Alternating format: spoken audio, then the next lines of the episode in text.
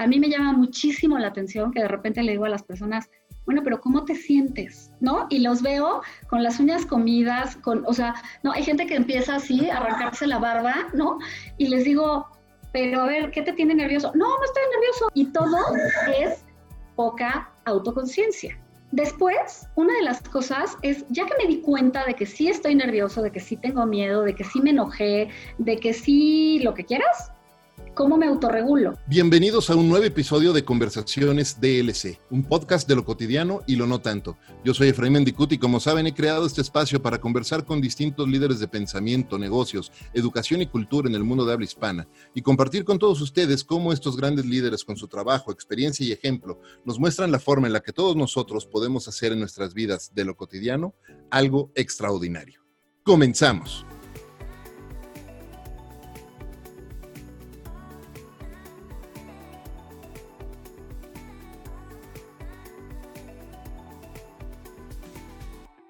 Probablemente una de las dos personas más centradas y compuestas que conozco, mi invitada hoy ha construido una exitosa carrera ayudando a miles de empresas a desarrollar a sus equipos de trabajo, a integrar nuevas competencias y a fortalecer su inteligencia emocional.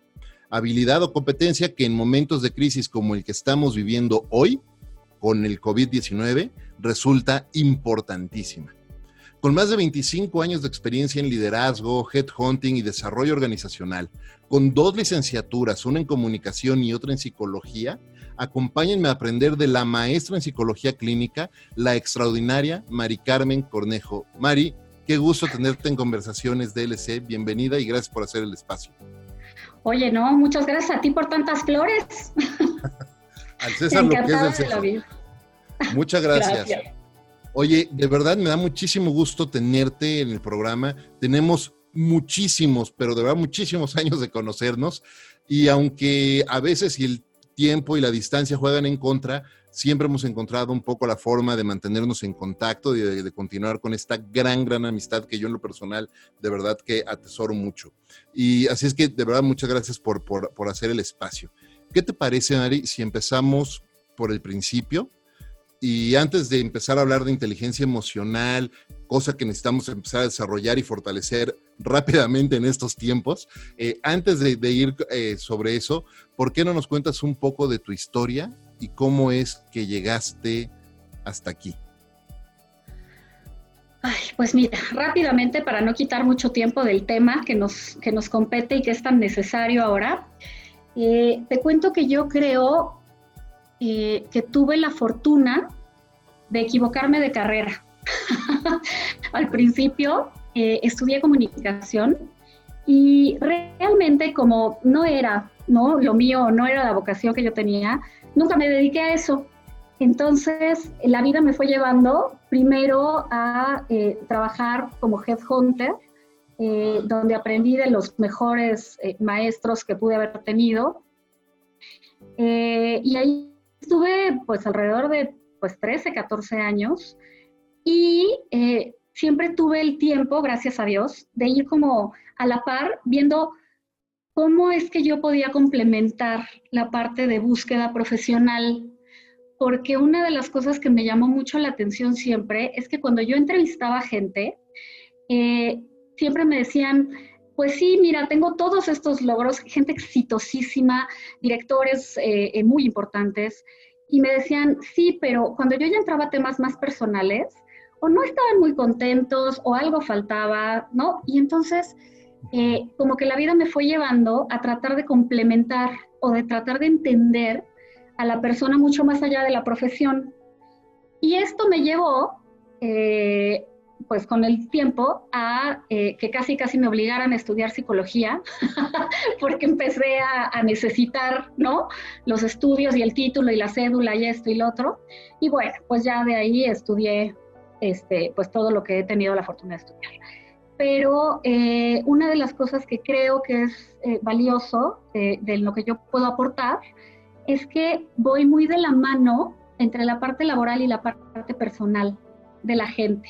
¿No? Me buscan por trabajo y nunca he podido separar, y siempre me río porque les digo que en Estados Unidos entiendo que ya me hubieran quemado en leña verde, pero yo no puedo separar la parte profesional de, de, lo que es la persona, de lo que vive, de lo que quiere, de lo que siente, de cómo está, de cómo está su familia.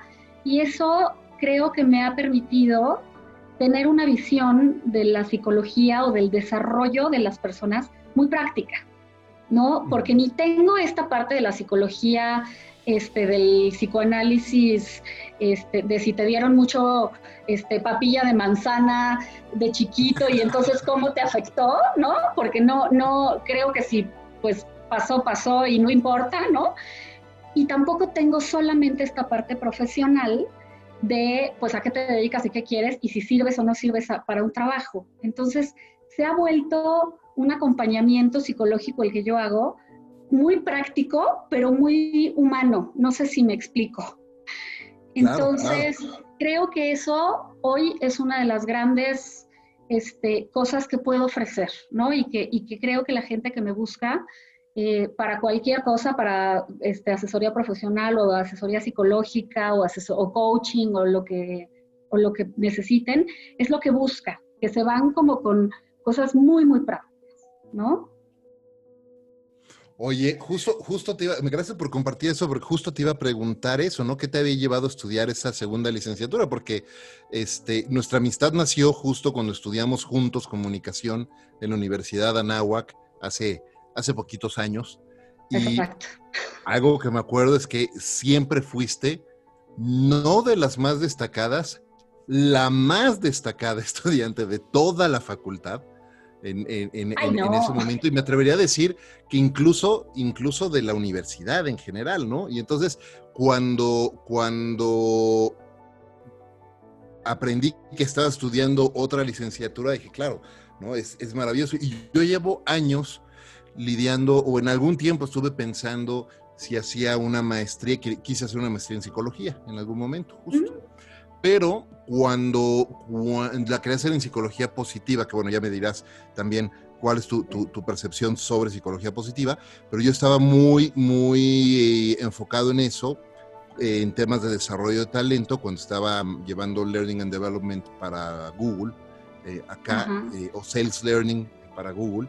Y, entonces quería estudiar algo de eso, no encontraba la oferta educativa que me convenciera y fue cuando decidí irme más a estudiar coaching, ¿no? Y hice la certificación como coach.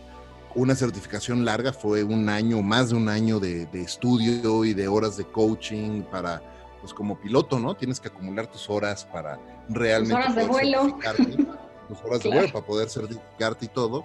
Y pero, nunca me convencí de, estudiar otra maestría distinta o algo. ¿Cómo, cómo fue tu, proceso de, decisión en, eso? Fíjate que como yo no soy muy académica, más bien lo que soy es que soy muy ñoña, ¿no? que es diferente. Como yo no soy muy académica, me fui formando mucho sobre la marcha. Veía yo, eh, entrevistando gente, eh, como muchos como muchos temas que arreglar y entonces se, me empalmaban, ¿no? Entre que si eran competencias o eran fortalezas o eran decisiones de las personas, ¿no? Que querían entonces desarrollar y por disciplina lo hacían. Eh, estaba yo como en esta parte académica muy revuelta, ¿no? En mi práctica profesional. Eh, cuando un día, justo el rector de la NAWAC eh, del Sur me dijo, quiero que des clases. Y yo le dije, pues creo que ni puedo dar clases porque pues no tengo maestría. Y, y, me decía, pero ¿cómo que no tienes maestría? Le dije, y ni psicóloga soy, pero ¿cómo que no eres psicóloga? Entonces, prácticamente me obligó a estudiar psicología, ¿no? Y me inscribió y me dijo, esto se formaliza, pero se formaliza ya. Y luego, cuando hice la maestría, eh, fíjate que me, me, ahorita justo te, platico el tema de psicología positiva, porque la maestría que estudié fue un regalo en términos de eh, integración. Es una maestría que se llama, bueno, que es en psicología clínica, pero es la, la tendencia o la corriente que usa es psicología integrativa personalista. ¿Qué quiere decir eso? Quiere decir, en psicología tenemos cuatro grandes eh, corrientes, ¿no? Tenemos el psicoanálisis de Freud, que todo el mundo estudiamos, en la, este, llevamos unas dos o tres materias y eh, pues que, que todo el mundo más o menos ubica. Después tenemos una parte que se llama cognitivo-conductual, que es donde salen todas las terapias racionales emotivas, todo el PNL, todo eso sale de esa corriente cognitivo-conductual. Luego surge otra corriente que se llama la corriente humanista en psicología, que es de donde viene toda esta parte de sanación del niño interior y que pone todo el énfasis en la parte de manejo de emociones. ¿No? La parte cognitivo-conductual de la que te hablaba, lo que te dice es, tú cambia el pensamiento y vas a cambiar la emoción. Y la parte humanista dice, tú ponle atención a la emoción, no la ignores. Y luego, después de eso, viene la psicología positiva, que dice, bueno, después de tantos, casi un siglo, de estarnos centrando en la parte deficiente del ser humano, en la parte que tenemos que arreglar en los traumas, en los, este, las neurosis, en todas las patologías, vamos a centrarnos en lo bueno. Y la psicología positiva lo que te dice es, ¿cuáles son tus fortalezas? Y entonces, en lugar de estar tratando de subsanar lo que te falta, potencializa lo que sí tienes. ¿No? Y de estas teorías sale esta corriente que se llama psicología integrativa y que la náhuac le agrega esta parte personalista, que, evidentemente es basada en la persona, y que trata de integrar estas cuatro eh, grandes corrientes. Y a mí, la verdad, me vino como anillo al dedo porque eh, siendo yo un poco en ese sentido como tan ecléctica o tan empírica, ¿no? Entre la parte laboral, entre la parte de las entrevistas, entre escuchar, entre lo que me decía el sentido común, ¿no? Todas estas partes, la verdad es que me cayó como anillo al dedo la psicología integrativa porque pude eh, como que englobar todo lo que yo había estudiado de manejo de emociones, de sanación del niño interior, la certificación de coaching que yo también había tomado, eh, toda la parte de manejo de enojo, de miedo, de ansiedad que había tomado o que había estudiado por otros lados, por fin la pude integrar en una sola maestría y como en un programa más académico, que me dio toda la parte teórica y contextual. ¿no? Entonces fue, fue prácticamente al revés. Yo no estudié y me dediqué a esto. Yo me dedicaba a esto y encontré un estudio que luego me embonó. Qué padre, qué, qué, qué, interesante. Lo que me encanta de esa historia, de lo que nos estás compartiendo, es que es una muestra clara de que de cómo las personas realmente podemos ir encontrando nuestro camino y esas grandes cosas que nos apasionan, porque ah, uno de los un paréntesis, creo que, y, lo he dicho aquí en el programa muchas veces, creo que uno de los peores consejos que nos dan o nos damos es ese de haz lo que te apasiona, porque pues todo el mundo dice, bueno, sí, pero ¿y qué es lo que me apasiona? Entonces, creo que más, mejor dicho, es encuentra o ve descubriendo tus grandes intereses y vete apasionando por esos intereses. Y, tu historia lo que me deja ver es, es, ese ejemplo, ¿no? Cómo empezaste a hacer un trabajo que no necesariamente era lo que habías estudiado en la licenciatura originalmente, con comunicación, y empezaste a dedicarte a gente, a, ayudar a estos profesionales a colocarse en las posiciones donde podían ser más exitosos, eh, que eso me, me, parece que es súper interesante, y fuiste descubriendo entonces cuáles eran las competencias y las habilidades y los conocimientos que necesitabas integrar para poder seguir avanzando haciendo ese trabajo. ¿Y eso a qué te ha traído hoy día? Hoy, ¿qué es lo que hace Mari Carmen? Ay, pues mira, como siempre, no me, no me he dedicado a una sola cosa. me he dedicado a hacer como muchas. Y yo siempre, siempre digo que, soy muy bendecida porque siempre me llegan cosas nuevas y no tengo ni idea de dónde salieron, ¿no? Eh, estaba muy enfocada en hacer headhunting en unos años, estuve muy enfocada, eh, pero la verdad es que me cansó, me cansó, me, me aburrió, es un trabajo estresantísimo. Y entonces eh, me di cuenta de que a mí lo que me gustaba no era buscar a las personas, sino realmente tratarlas como de conocer para ver en dónde iban. Yo siempre les decía a mis clientes que para mí la vida y el mundo es como un rompecabezas, ¿no? Entonces, yo voy como que veo una pieza y digo, ah, yo la voy a dejar aquí porque en algún momento sé que va en otro lado, ¿no? Nada más que ahorita a lo mejor no veo en dónde. Y entonces, a lo largo de los años, eh, yo me he dedicado a, ir conociendo personas, a ir como, como viendo, como evaluando para qué son buenos determinadas personas, para qué sirve determinado perfil, para, por qué independientemente de lo que has estudiado, podría funcionar una persona independientemente de si tiene experiencia o no en algún lugar. Y entonces voy como armando, ¿no? El rompecabezas y digo, claro, es que fulanito entraría perfecto en esta organización por estas características. Y entonces lo que he hecho en los últimos años es dedicarme a hacer eso, a evaluar quién podría ir mejor en dónde. Y mi práctica profesional se ha convertido en eso en muchos escenarios. Por ejemplo, hoy asesoro empresas, hago consultoría para empresas que quieren hacer reestructuras y me hablan y me dicen, dime quién va en dónde, ¿no? Y entonces yo hablo con las personas, las evalúo y les digo, mira, esta persona eh, que parecería, o la persona que tienes en ventas, recuerdo mucho una empresa que le decía, es que tu director de finanzas es tu mejor vendedor, ¿no? No entiendo qué hace aquí. Deja el contralor y pasa el otro a ventas, ¿no? Porque tiene todo el perfil. Y así fuimos moviendo los engranes que ortodoxamente podría haber parecido una barbaridad, ¿no? Eh, pero eh, la verdad es que funcionó porque, porque yo como que veía muy claro la fortaleza de las personas.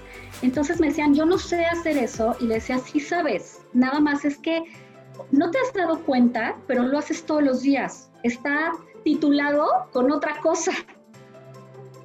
Y entonces eso hago mucho en las empresas, mucha gente me busca para orientación vocacional, ¿no? En donde me hablan y me dicen, llevo tres carreras, no tengo ni idea qué hacer, no sé qué me gusta, un poco retomando lo que decías, ¿no? Haz lo que te apasiona y quién rayos me enseña a ver eso, ¿no?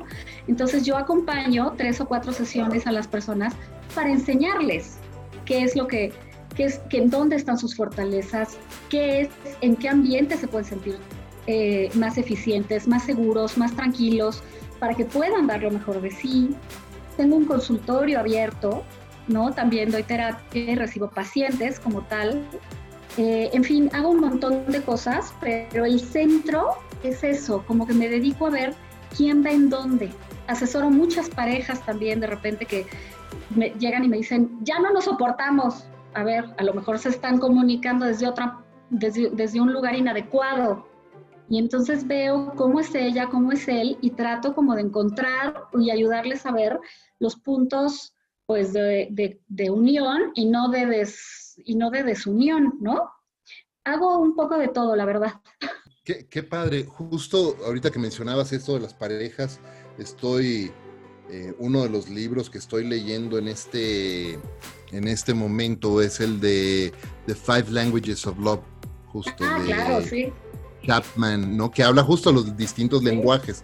Súper, súper, este, súper interesante, ¿no? Bueno, oye, Mari, me, encanta lo que nos estás platicando y algo que me, que me parece clave de lo que acabas de mencionar es cómo ayudarle a la persona, a, a, cada persona y a la organización a armar ese rompecabezas y a poner a la persona correcta en el rol adecuado para ellos. Y, y, justo ¿no? uno de los directores de curiosamente otro caso, uno de los mejores directores de ventas que yo conozco en, la industria en Google solía ser el director de finanzas. También, y, ahora tiene, tiene, debe tener ya por lo menos 10 años o 12 como cabeza de ventas con mucho éxito con, el trabajo que está haciendo. Oye, eh, y en ese sentido, ¿cómo, cómo empiezas a determinar o evaluar a las personas, porque me parece que uno de las y corrígeme por favor si me equivoco acá, porque esta es una mera suposición y hablo desde mi ignorancia como, como publicista y como coach nada más. Pero me luce que, que en la forma ortodoxa de las empresas se van asignando o se han ido asignando los roles a las personas de acuerdo a lo que le llaman, y odio el nombre, pero los hard skills y esos conocimientos técnicos y experiencia técnica que han tenido a lo largo de su trabajo y que, no, y que a lo mejor pues se han vuelto exitosos ¿sabes? Este, por, por repetición, ¿no? por estar haciendo lo mismo muchos años, pero no necesariamente son los más realizados, las personas más realizadas o felices, y porque llevan años haciendo el trabajo equivocado. Y entonces, ¿en qué momento entran lo que igual odio el nombre, los soft skills? Para mí los soft skills no son soft, son los básicos y los más importantes.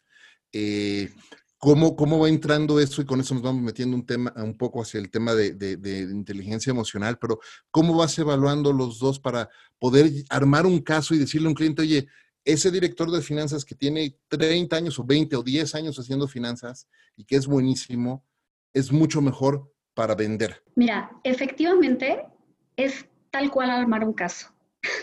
tal cual. Vas armando un caso en donde Mira, una de las claves es, yo le dedico mucho tiempo a esto. O sea, yo le dedico mucho tiempo. Para mí uno de los más grandes errores que se cometen en recursos humanos o en capital humano o como le quieras llamar, es que la gente quiere hacer todo rápido y, y, y el ser humano no se puede automatizar. Puede usar herramientas automatizadas, pero conocer a un ser humano es difícil automatizar. O sea, es difícil hacerlo rápido. Entonces, yo le dedico un tiempo para ver qué ha hecho la persona, la verdad, el menos. Me dedico a ver, pues, en dónde ha trabajado, en qué puestos, qué hizo, por qué se salió de ahí, o si lo corrieron, o si, ¿no? Y fíjate que las entrevistas que yo tengo son muy curiosas porque la gente llega medio, medio sacado de onda, ¿no? Y algunos llegan hasta molestos de repente, diciéndome, me dijeron que tenía que venir con la psicóloga. ¿no? Sí, literal, o sea, así de, pues bueno, eres la única que falta para el proceso de contratación.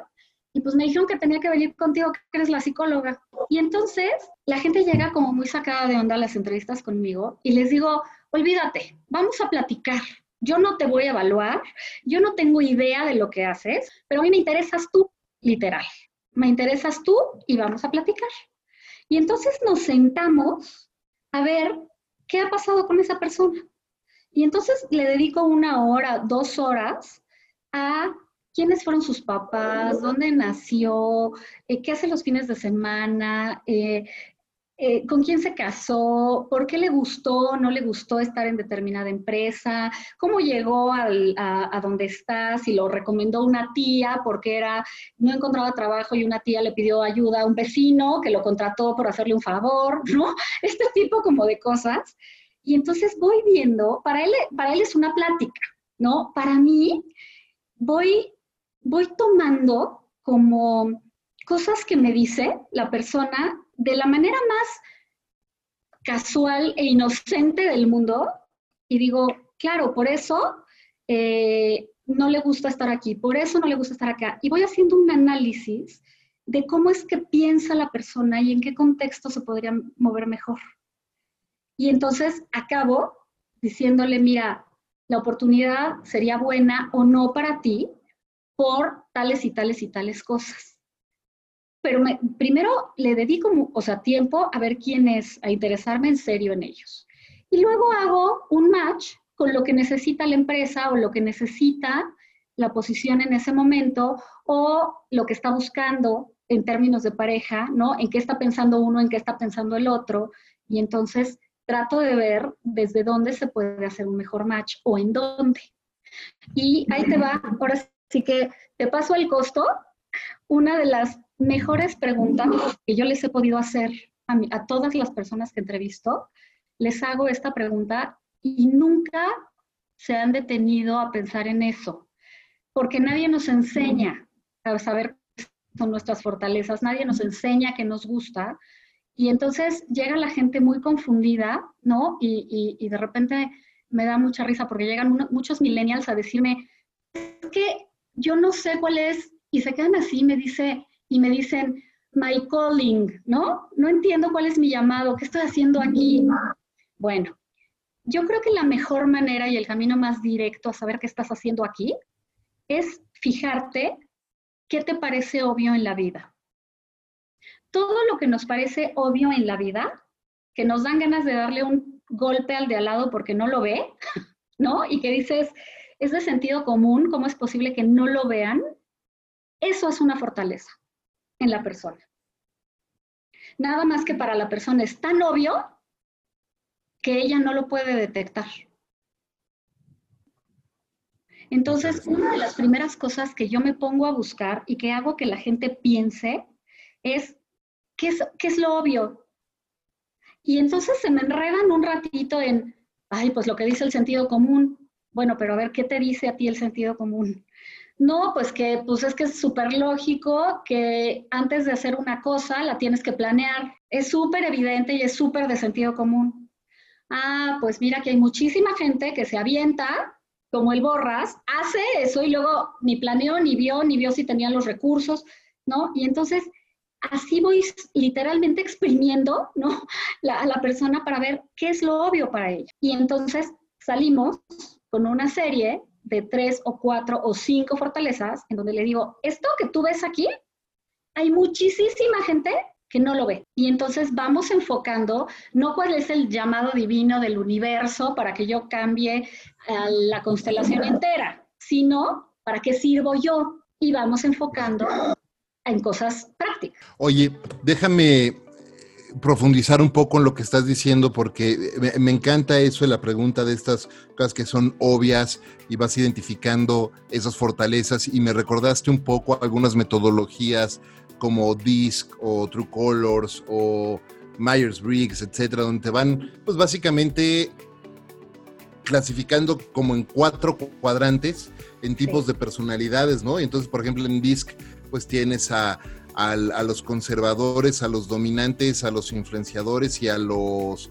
Eh, me falta supportive. y a los supportive, ¿no? Steadiness es, la, la S. steadiness es el conservador, ¿no? Los influencers, dominance y, Es la I.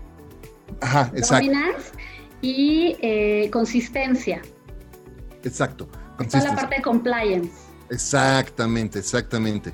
Y eh, eso es súper interesante porque eh, cuando vas haciendo ese tipo de ejercicios en un grupo, y yo, yo a veces lo, lo, he utilizado en sesiones de coaching grupal eh, para, para, para, uno de los masters donde estoy dando coaching, y, este, y es súper interesante ver la primera vez cuando lo haces sin siquiera saber cuáles son los roles que cada quien ocupa en sus trabajos, porque aquí están en un grupo de estudio, son todos estudiantes y, no les preguntas y no sabes quién es el CEO de no sé qué y el CFO del no sé cuánto, son estudiantes. Y entonces haces ese ejercicio y después, ahora sí, después de hacer el ejercicio y cuando cada quien está diciendo, no, pues mira, sí, yo, yo me ubico más en este cuadrante, yo soy más consistent y yo soy más dominant y yo soy más influencer, etcétera, y les vas preguntando mucho sobre sus trabajos, ahora sí, y van cayendo directito en... Eh, ahora, tampoco quiero decir con eso que son estereotipos, pero, pero sí ayuda muchísimo para irlos ubicando, ¿no? Y sobre todo también en, cómo manejar su comunicación y cómo comunicarse con ellos. Claro, sí, totalmente. Al final del día hay unas teorías súper estudiadas, ¿no? Esta que dices del DISC es una teoría universal que, que, Marston eh, no patentó, literal, este, y entonces es una teoría universal, pero que a pesar de que han pasado, pues ya estamos ya por los 100 años, eh, la verdad es que sigue siendo súper actual, ¿no? Y súper acertada y estadísticamente sigue teniendo un, porcentaje de prueba de error muy chiquitito, ¿no? Pero, pero sirven, son herramientas que le vas dando a la persona para que pueda empezarse a conocer. Déjame entrar un poco en materia de lo que queríamos platicar sobre, sobre inteligencia emocional y sobre eh, mindfulness y cómo podemos eh, utilizarlo en estos momentos de, pues de tanta o de estrés y de tanta crisis que estamos viviendo. Hay muchas personas que están, eh, obviamente la mayoría, pues con miedo, ¿no? Creo que, creo que no hay una sola persona que no tenga, aunque sea una pequeña sensación de miedo de lo que está pasando, por, porque falta certeza, porque hay mucha incertidumbre, porque hay eh, poca información, eh, perdón, hay mucha información, no necesariamente la correcta ah, allá afuera. Eh, y, bueno, el miedo es una, es una cosa muy rara, ¿no? Que, impacta a las personas de distintas maneras. Y hay personas que además de tener miedo por lo que está sucediendo con el COVID-19, pues también tienen eh, miedo por los cambios que esto representa en la forma de trabajo, en la forma de vivir, en la forma de viajar. Eh, platicábamos ahorita fuera de micrófonos que nos está o nos cambió la vida. Muchas de esas decisiones de cambios de trabajo a distancia que no se habían tomado en años, pues se tuvieron que tomar de un día para otro y se demostró que sí estábamos preparados para hacerlo porque mucha gente estábamos trabajando desde nuestras casas, eh, pero igual da un, es un cambio fuerte para muchos, ¿no? Eh, te cambian las rutinas, te cambia pues tus horarios, te cambian muchas cosas. ¿Qué rol juega la inteligencia emocional en este momento? ¿O cuáles serían como las mejores prácticas para, mantenernos un poco en eh, fuertes, eh, eh, fuertes, resilientes y, enfocados en, en, seguir avanzando y no quedarnos paralizados por el miedo. Claro. Mira, a mí me parece que, la, la educación, eh, de toda esta parte de capacitación, para quien quiso ir, nos fue preparando un poco para vivir este momento. Es decir, déjame me paso de lo, de lo conceptual a lo práctico. La inteligencia emocional nos sirve en dos contextos, ¿no? Eh, a mí a mí me, cuesta mucho trabajo entrar a hablar de inteligencia emocional porque es un tema como muy taquillero y muy como manoseado, ¿no? Como que, como que pareciera que, todo es, eh, eh, como que es de esos conceptos que es todo y nada, ¿no? Como cuando me dicen, dame un curso de liderazgo y le digo, a ver, pero, pero dime qué quieres lograr. O sea, la persona tiene que saber, o sea, salir de mi curso sabiendo qué, porque si no es muy difícil bajarlo. Como dicen por ahí, es como, como el sexo en la secundaria, todo el mundo habla de él y nadie sabe cómo hacerlo. Exacto, ¿no? O sea, como que al final dices, ¿de qué, estamos hablando? Y lo mismo le pasa a la inteligencia emocional. La inteligencia emocional entra a jugar en la vida de una persona en dos situaciones, en dos contextos muy claros. Cuando hay incertidumbre, cuando nadie tiene precedentes de lo que está pasando, ¿no? No podemos voltear y decir, ¿qué hicimos en aquella ocasión que se cayó la bolsa, en aquella ocasión que tronaron las eh, eh, automotrices, en aquella ocasión que las armadoras despidieron a no sé cuánta gente? ¿Qué hicimos? La inteligencia emocional nos ayuda cuando no tenemos precedentes, cuando no sabemos ni por dónde agarrar el problema.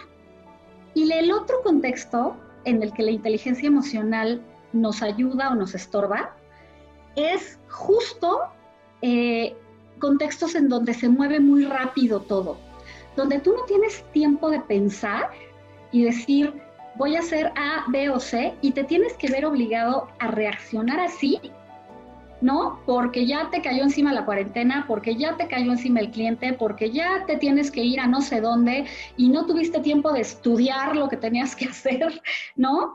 Ahí es cuando la inteligencia emocional entra ayudarte o a darte en la torre, ¿no? Y es bien medible, bien medible. Tiene cinco pasos muy claros. La autoconciencia es el primero, ¿qué tanto me estoy dando cuenta de las cosas?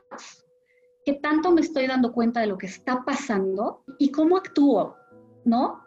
Me estoy dando cuenta de que estoy en una reunión donde estoy molestando a todos con lo que estoy diciendo o no me estoy dando cuenta que ya lastimé al de enfrente o que ya le dije al otro, que ya ofendí, quién sabe qué, ¿no? Y contigo mismo, me estoy empezando a enojar porque a mí me llama muchísimo la atención que de repente le digo a las personas, bueno, pero ¿cómo te sientes? ¿No? Y los veo con las uñas comidas, con, o sea, no, hay gente que empieza así a arrancarse la barba, ¿no? Y les digo, pero a ver, ¿qué te tiene nervioso? No, no estoy nervioso. ¿No? Y todo es poca autoconciencia. Después, una de las cosas es, ya que me di cuenta de que sí estoy nervioso, de que sí tengo miedo, de que sí me enojé, de que sí lo que quieras, ¿cómo me autorregulo? Fui, ya le grité al de enfrente, ya le grité al mesero, ya mandé llamar a quién sabe quién, y ya salí siendo lady quién sabe qué, o lord, este, no sé qué cosa en todas las redes sociales, porque no me autorregulé, ¿no? Y entonces este, le menté la madre y no me di cuenta y tenía poca autoconciencia de lo que estaba haciendo. ¿no? Todo este tipo de, jueguitos en donde pues, yo no mido la situación, no sé qué está pasando porque no tengo mucha conciencia y entonces reacciono pues, o bien o mal. Luego hay una parte de motivación que no es la motivación que todos entendemos como échame porras, ¿no? O échate porras y sigue adelante. Hay una motivación interna que es el precio que tú estás dispuesto a pagar por conseguir eso que en ese momento crees que quieres. Yo les pongo mucho a, los chavos, ¿no? Cuando, cuando, les, cuando he dado clases o diplomados o este tipo de cosas, eh, que les digo, miren, llega, si llegan conmigo a decirme, yo quiero ser un clavadista olímpico, y el, la forma de lograrlo es, tú tienes que estar en la alberca practicando todos los días a las 5 de la mañana como la, respuesta de la persona sea, ay, también en invierno, esa persona no tiene ya la motivación suficiente para pagar, no puede pagar el precio para alcanzar lo que quiere. No está dispuesto. ¿No? Yo no voy a dejar de ir a la boda de no sé quién por, este, llegar a la clase.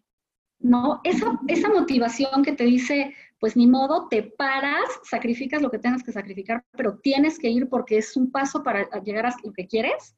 Esa es la motivación de la inteligencia emocional. Y la otra es la empatía, ¿no? Que tanto entiendo al otro. Y la otra es las habilidades sociales, que tanto me puedo relacionar. Y a mí me gusta mucho explicarlo en una escalerita. Si tú no tienes autoconciencia, puedes o no tener de las otras nadie tiene todas arriba y todas abajo. Todos vamos desarrollando en, mayor o menor medida eh, eh, estas eh, cinco etapas, por, decirte algo. Pero la empatía y las habilidades sociales es algo que nos pide el día a día, ¿no? Aunque seas la persona más introvertida del planeta, el que menos, la persona menos sociable del mundo, tienes que ser empático y tener alguna habilidad social para funcionar en este planeta, ¿no? Aunque sea para tomar la llamada por el celular o contestar el WhatsApp o lo que quiera. Pero las tres primeras son de la persona consigo, con sí mismo. Entonces no están desarrolladas. Es muy poca las, son muy pocas las personas que tienen la autoconciencia para decir si estoy enojada, sí me molestó muchísimo que las cosas no salieran como yo quería. Y nada más hacen el berrinche, ¿no? Y lo ve todo mundo, menos él o ella. Y la autorregulación tampoco. Por eso es que pedimos tanto perdón. Yo le decía a una persona, fíjate que tantas veces pides perdón y ese es tu nivel de autorregulación. ¿No? Cuando tienes que ir por la vida disculpándote con todos, porque ya gritaste, ya le pegaste a no sé quién, ya, híjole, perdón, es que no sabía, es que me enojé, es que no sé qué, entonces tu nivel de autorregulación pues no es muy alto, ¿no? Y la motivación la podemos ver en esto, en qué tanto terminas lo que empezaste en algún momento. Si ya empezaste 350 proyectos y 320 los dejaste sin hacer, tenemos una bronca de motivación. ¿Qué está pasando ahorita con la cuarentena y con el bicho este que ya nos puso este, de cabeza a todos?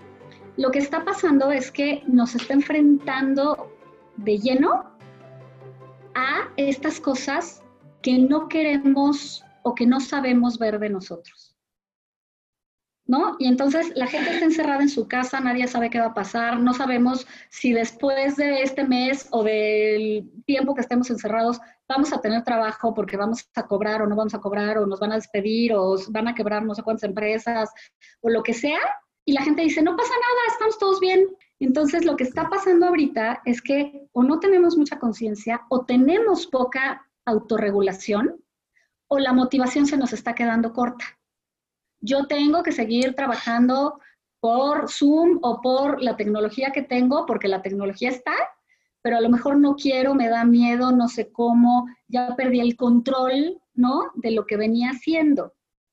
Y entonces esos tres factores de la inteligencia emocional nos están jugando, insisto, a favor o en contra. Ahora, de, manera muy, muy táctica, ¿cómo podemos ahorita, en estos momentos, porque eh, coincido con, lo que estás diciendo y, me, están cayendo muchos veintes, y, sí, siendo estos tres primeros, la autoconciencia, la autorregulación y la automotivación, eh, tres aspectos que son totalmente personales, usualmente cuando estamos en una vida normal, regular, estás afuera, estás por todos lados y ni tiempo te regalas a ti mismo para pensar en esto. Eh, pero ahorita, en un momento en el que estamos, la mayoría, quiero pensar que la mayoría estamos realmente en nuestras casas y estamos trabajando, pero también te sobra tiempo ya de entrada, te ahorraste dos horas del día en, traslados, eh, por lo menos, ¿no? Y entonces te enfrentas a que te sobran dos horas en el día, de repente, en las que vas a estar haciendo probablemente en algún momento te vas a enfrentar a ti mismo, vas a contestarle mal a alguien, vas a darte vas a vas a tener falta de autoconciencia, falta de autorregulación, probablemente falta de automotivación para trabajar como deberías de estar haciendo. Y entonces de manera muy táctica, ¿cómo podemos empezar a fortalecer estas tres, eh, estos tres aspectos? Eh, y los podemos fortalecer al mismo tiempo, es decir, una persona con, baja autorregulación, me imagino que primero tendría que trabajar en su autoconciencia, o cómo, cómo es, y, cómo, y, tácticamente cómo podríamos empezar a, hacer un ejercicio para empezar a subir esto, porque si no, además todos vamos a alcanzar. No sé si viste las, las, las, notas sobre Wuhan, ahora que ya empezaron a salir a las calles de nuevo, en China, la, el índice de divorcios se fue, se fue a un pico enorme porque la gente salió que ya no podían, ¿no? Estar, estar conviviendo tanto tiempo. ¿Cómo podemos evitar eso? ¿Cómo podemos trabajar en, en esa autoconciencia y autorregulación? Mira, déjame, eh, y, y, y, si, y si no, déjame empalmarte estos conceptos con lo que estamos viviendo en el encierro, ¿no? O en la cuarentena. Si me voy por un lado diferente, ahí me detienes y me echas para atrás.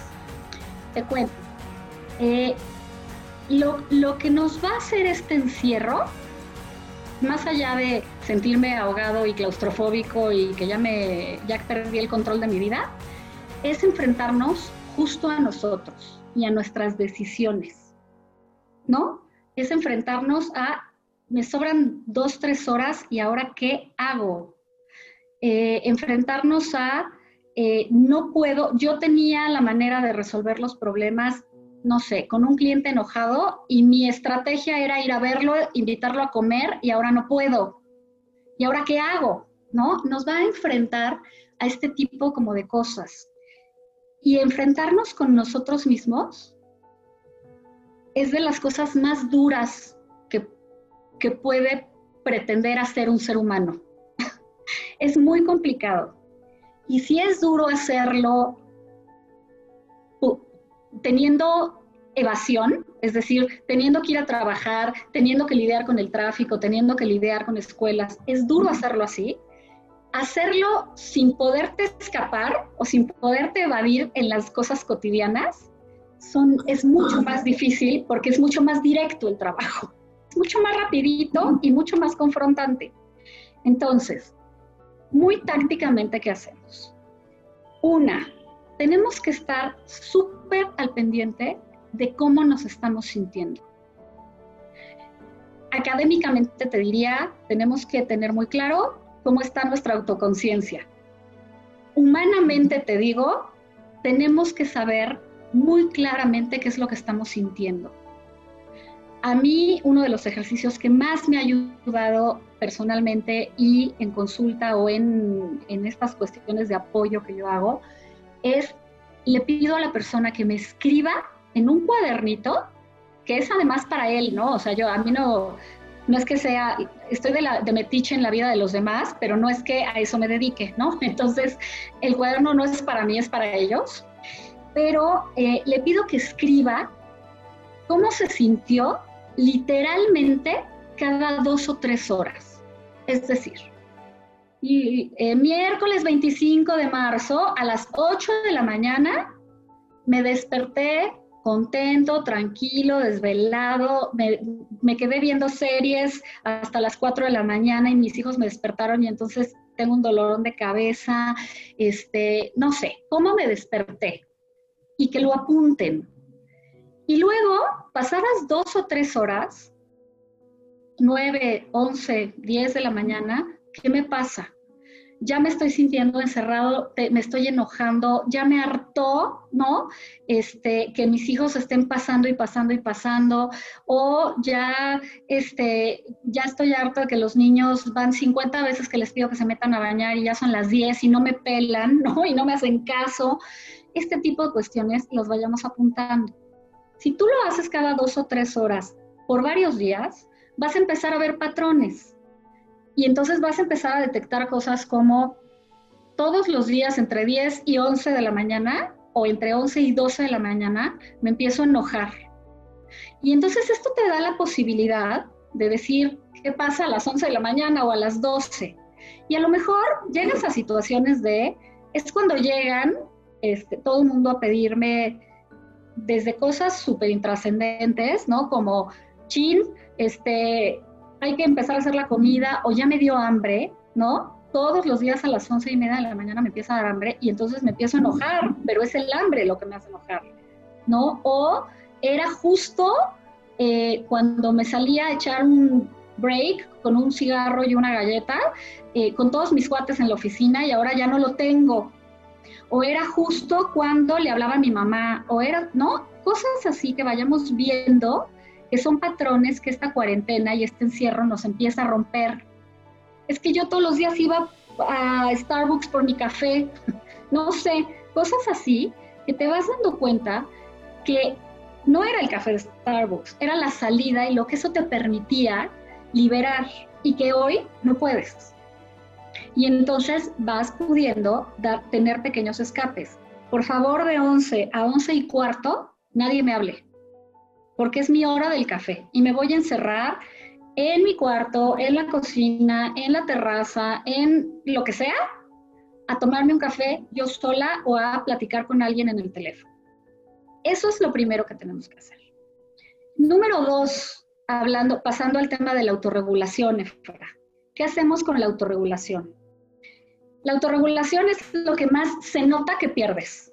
¿no? Porque es cuando explotas, porque es cuando lloras, porque es cuando, ¡ah! Ya, ¿no? Todo, todo, todo reventó.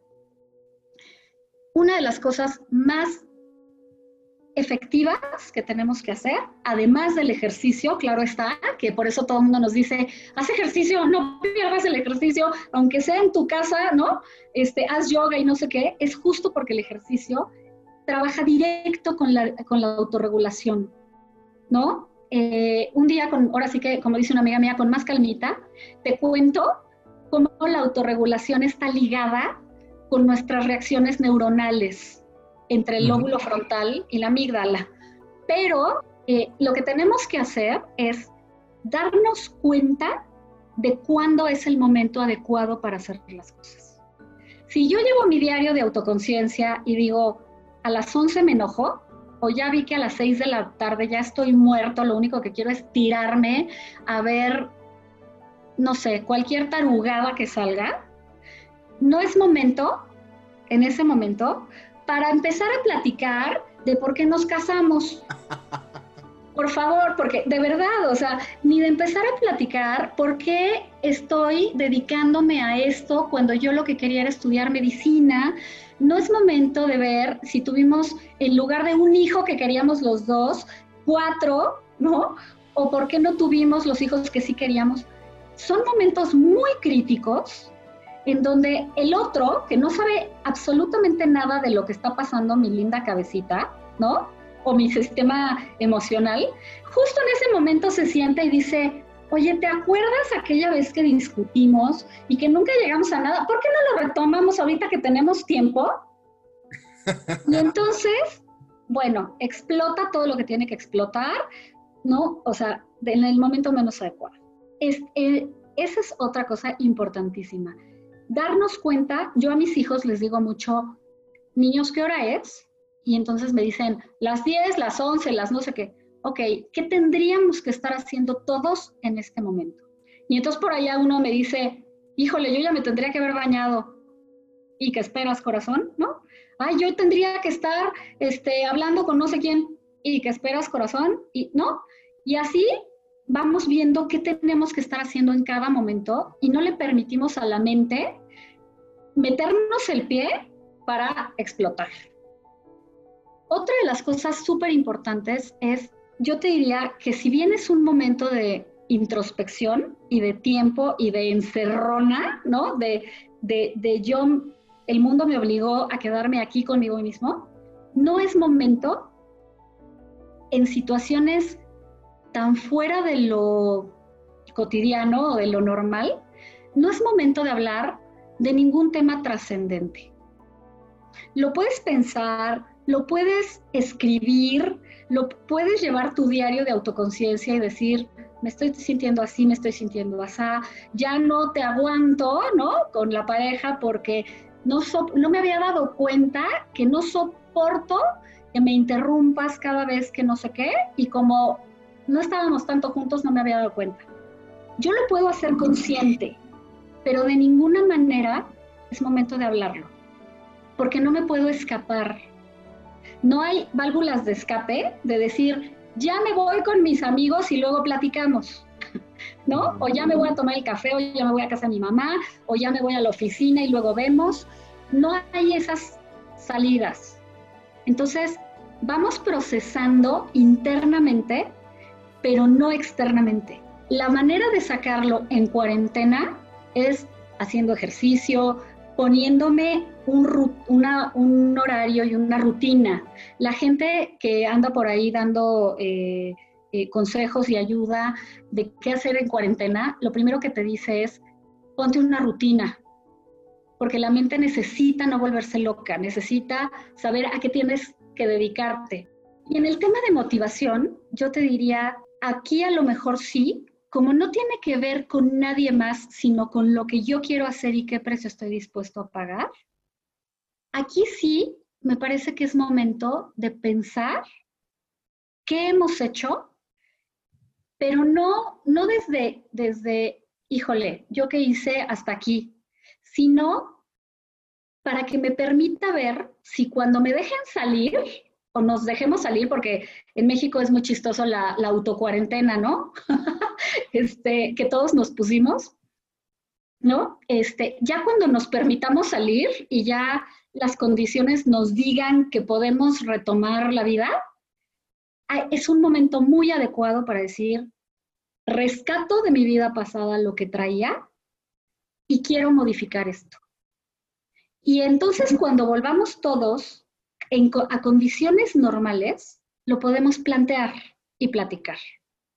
Haz de cuenta que tú tienes un ratoncito de laboratorio y lo estás midiendo en condiciones súper, súper eh, poco controladas, ¿no? Nunca te va a dar lo mismo un experimento en un laboratorio que afuera en la calle, porque las variables no son iguales.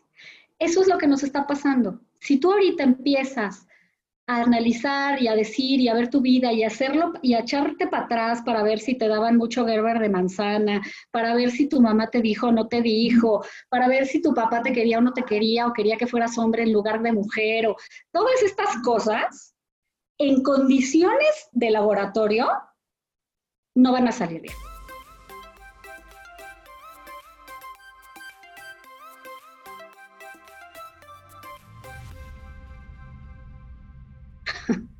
Claro, claro, no, no, totalmente, hace total, total sentido. Y algo que también hace muchísimo sentido es justo la importancia de mantener una rutina y, tener claros cuáles son las prioridades que tienes durante este, durante, bueno, siempre tener claros cuáles son tus prioridades, pero en particular en estos momentos, eh, para no paralizarte y para seguir haciendo cosas eh, y mantenerte también productivo, porque tampoco queremos regresar a la vida normal y, o, a, la vida en la nueva normalidad que vamos a tener.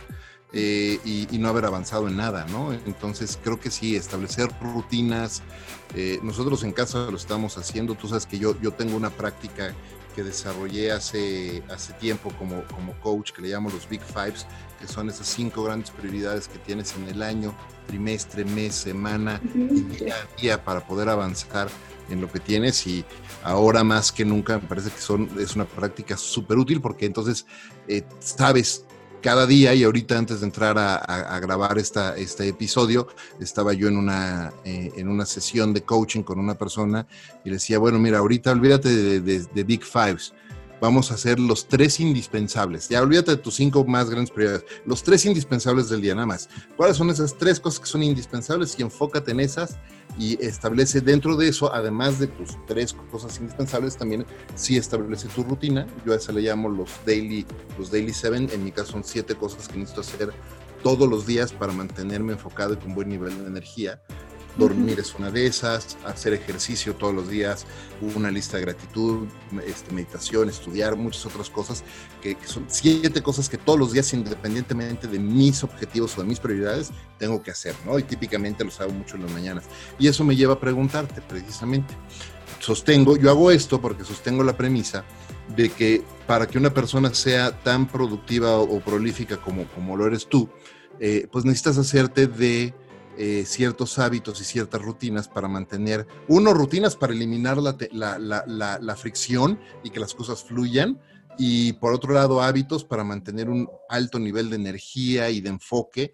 Eh, tú eres empresaria, eres mamá de tres, eres eh, psicoterapeuta, das coaching, das consultoría, por, lo, que me has platicado y de repente compartes en el grupo que tenemos ahí de, de, exalumnos, este, también estás muy activa en la escuela de tus hijos. Entonces, tienes muchísimas cosas.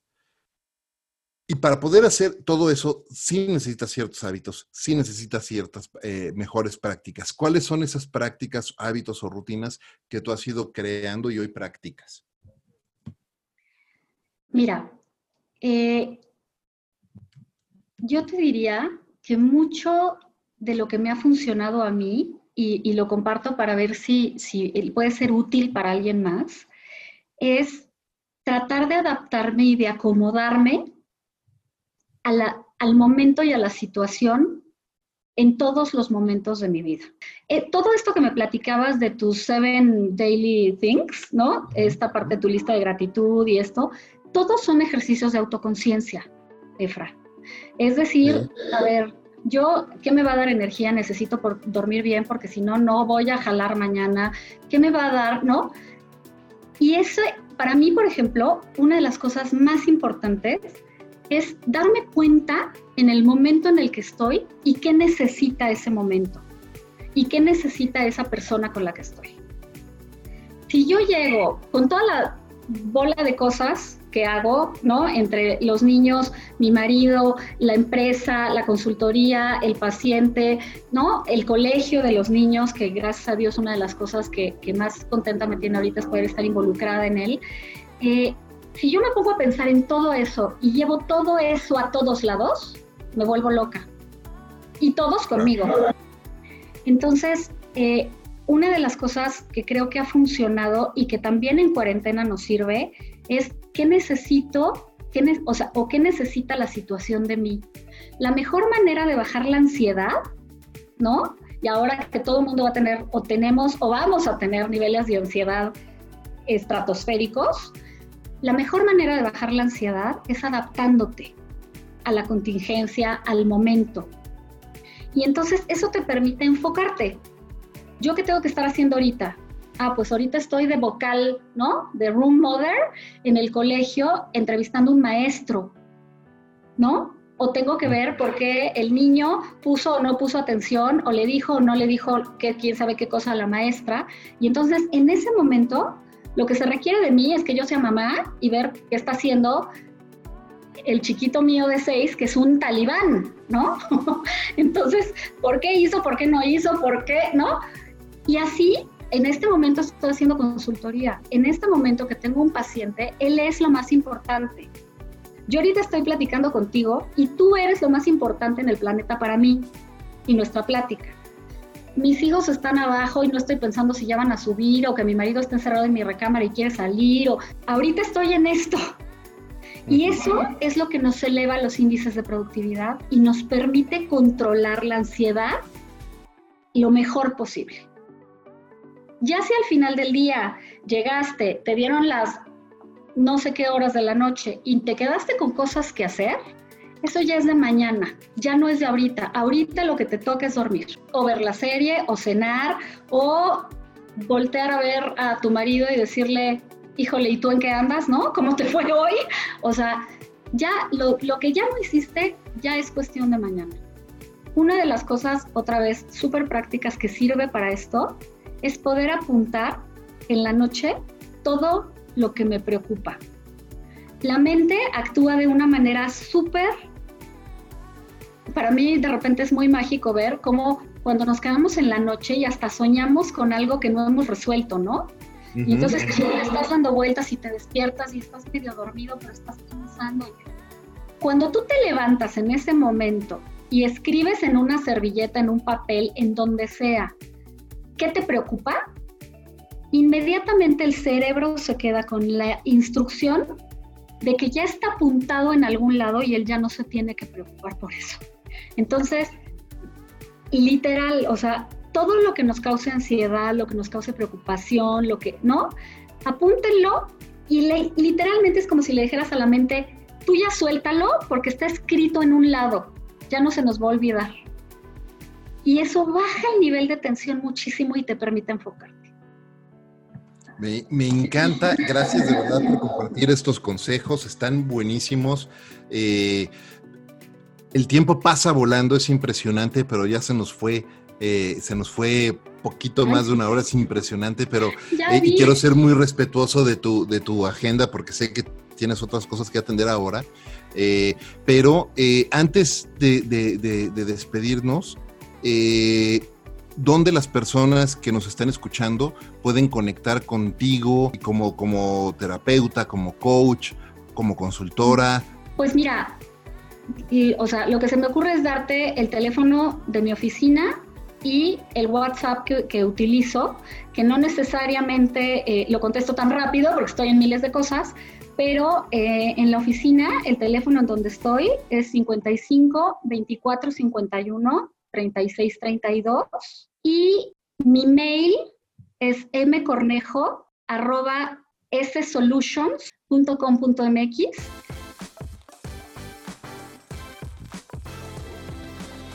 Muchísimas gracias, María.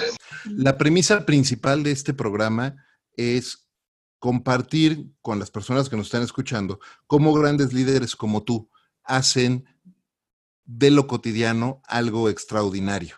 Así es que te pregunto, para ti, ¿qué es y cómo haces de lo cotidiano algo extraordinario? Mira, yo creo que una de las cosas que me, que me ayuda a poder tener más logros y de poder ir haciendo cosas que yo no creía que fuera capaz de hacer es justamente mi incapacidad de decir que no. no, como que cada vez que algo se me presenta, algo sobre todo nuevo, digo, sí, vamos a intentarlo. Y luego digo, ¿en qué me metí? No tengo ni idea, que, ¿no? Pero cuando me doy cuenta, ya lo saqué, ya lo hice y ya me demostré que era capaz de hacerlo. Y una de las cosas que me permite es el enfoque y este tema de autoconciencia. Muy bien. Me encanta, muchísimas gracias. Gracias, Mari, de nuevo. Antes de despedirnos, quiero hacerte un, rápido, un breve pero importante reconocimiento por el extraordinario trabajo que haces todos los días como mamá, como pareja, como profesional, como eh, eh, coach, como terapeuta eh, y como de verdad, y me consta, te conozco muchos años, a donde vas llevas ese rayito de luz para los demás. Es que de verdad muchas gracias y muchas felicidades por eso. Gracias por estar aquí conmigo en Conversaciones DLC. Eh, y gracias a todos los que nos están escuchando. Eh, por, eh, por, acompañarnos en este episodio. También gracias como todas las semanas a Ricolto Café, el mejor café de México, por acompañarme en esta aventura de vida. Mari, de verdad, muchísimas gracias por acompañarme.